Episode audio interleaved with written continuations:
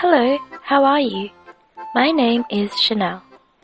I hope you are having a good day. I will be reading you a story from Brisbane in Australia. An Old Man. Today was a beautiful autumn morning. It was sunny but cool. So Bob was surprised when he saw an old man at the bus stop with a big, strong umbrella in his hand. Bob said to him, Is it going to rain? No, says the old man. I don't think so. I am an old man, so I really need a cane. When I carry a cane, people say, Look at that poor old man. But I don't like that. When I carry an umbrella in fine weather, people only say, Look at that foolish man. Thank you so much, Chanel, for reading this story to us. Hello, this is Shane.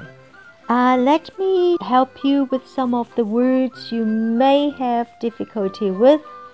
The first one is autumn. autumn 高音在第一段。we all know autumn means 秋天. There is another way to say 秋天, and that is fall. F A L L fall. 是的，fall。fall 这个字有另外一个意思，就是摔跤或者是下跌。fall，哈哈。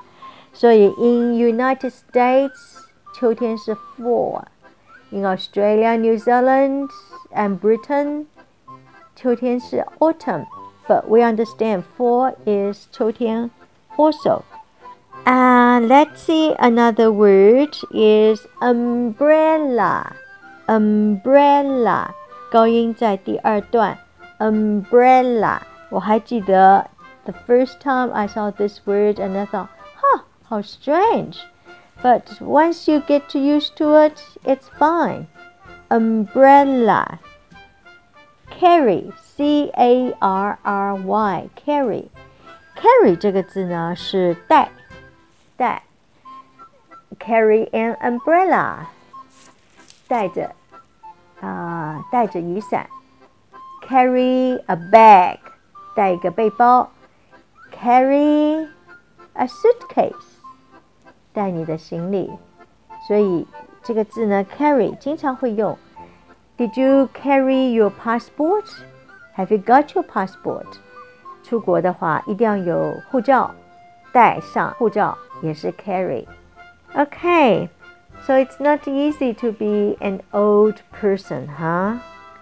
Let us respect them. Okay, hope to see you tomorrow. Ciao.